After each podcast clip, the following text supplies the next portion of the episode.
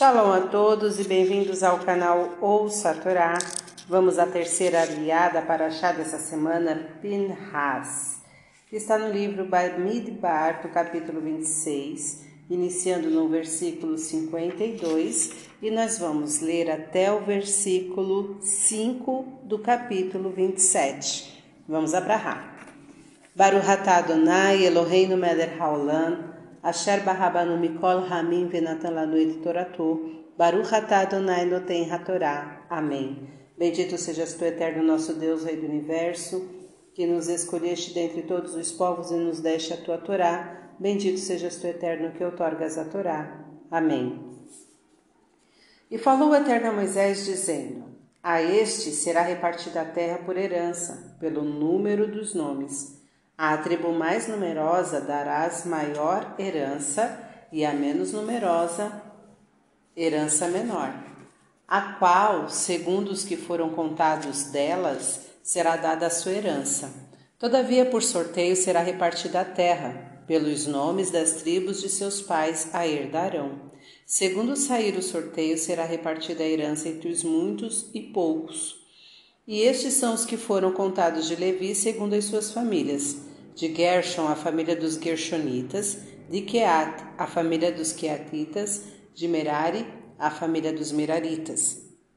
Estas são as famílias de Levi, a família dos Libnitas, a família dos Hebronitas, a família dos Marrelitas, a família dos Mushitas e a família dos Corahitas.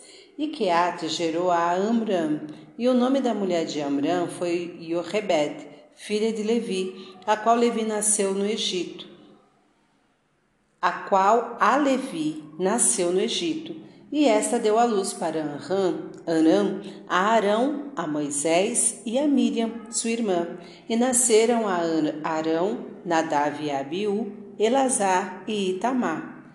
E morreram Nadav e Abiú ao oferecer fogo estranho diante do Eterno, e os que foram deles contados, vinte e três mil, todo varão da idade de um mês em diante, porque estes não foram contados entre os filhos de Israel, porquanto não lhes foi dada herança entre os filhos de Israel.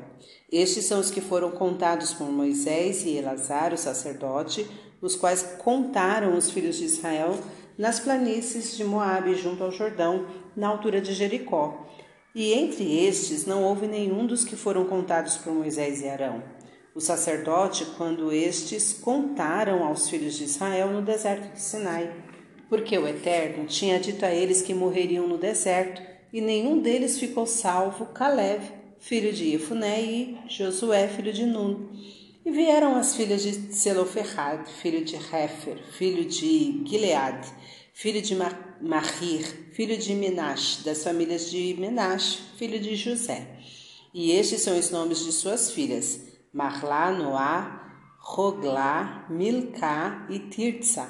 E, e estiveram diante de Moisés, diante de Elazar o sacerdote, diante dos príncipes e de toda a congregação à entrada da tenda da reunião, dizendo: Nosso pai morreu no deserto, e ele não esteve no meio da congregação dos que se juntaram contra o Eterno no grupo de Corah, mas morreu no seu próprio pecado e filhos não teve, porque será tirado o nome de nosso pai do meio de sua família por não ter filhos. Dá-nos posse entre os irmãos de nosso pai. E levou Moisés a causa delas perante o Eterno. Amém. Baruch atah Adonai Eloheinu melech haolam, asher natan lanu Torah temet, v'chayeu lanatah betocheinu. Baruch atah Adonai noten hatorá. Amém.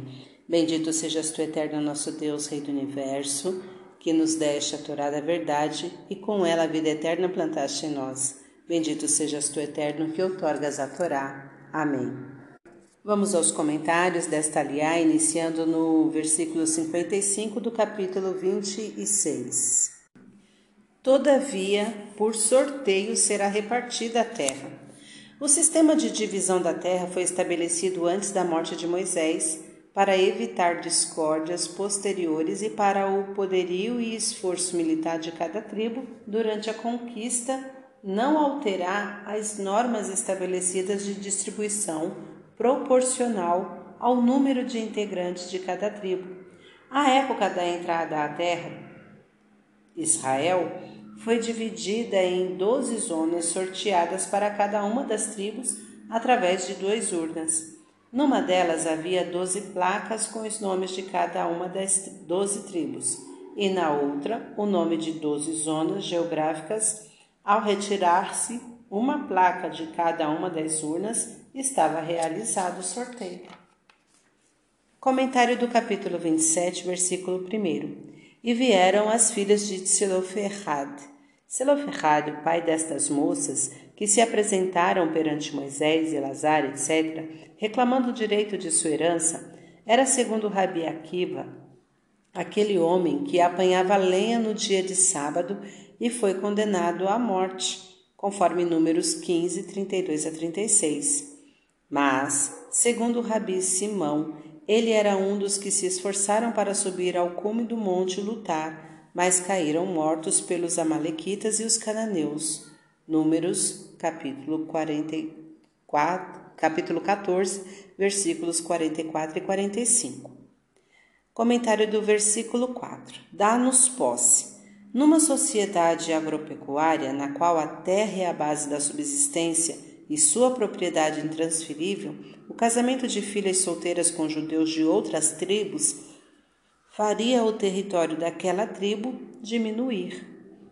Versículo 5: E levou Moisés a causa delas perante o Eterno. Segundo Midrash, as filhas de Tzloferrad se apresentaram primeiro aos capitães de dezenas, aos quais se recusaram a resolver o caso, dizendo que este competia a uma autoridade superior. Elas consultaram os capitães de cinquenta, que responderam da mesma forma. Seguiram levando seu caso perante os capitães de centenas e daí por diante às autoridades superiores. Porém, todas se declararam incompetentes até que chegaram a Moisés. O modesto legislador de Israel, profundo conhecedor dos sentimentos humanos, não queria ferir a sensibilidade dos capitães consultados Respondeu às filhas de Siloferrad: Eu também recuso pronunciar-me a respeito. Existe um juiz mais eminente que eu, e levou Moisés a causa delas perante o Eterno. Fim dos comentários. Tá gostando do conteúdo do canal? Então curta, comenta, compartilha.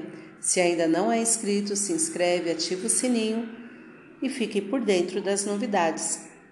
Shalom a todos!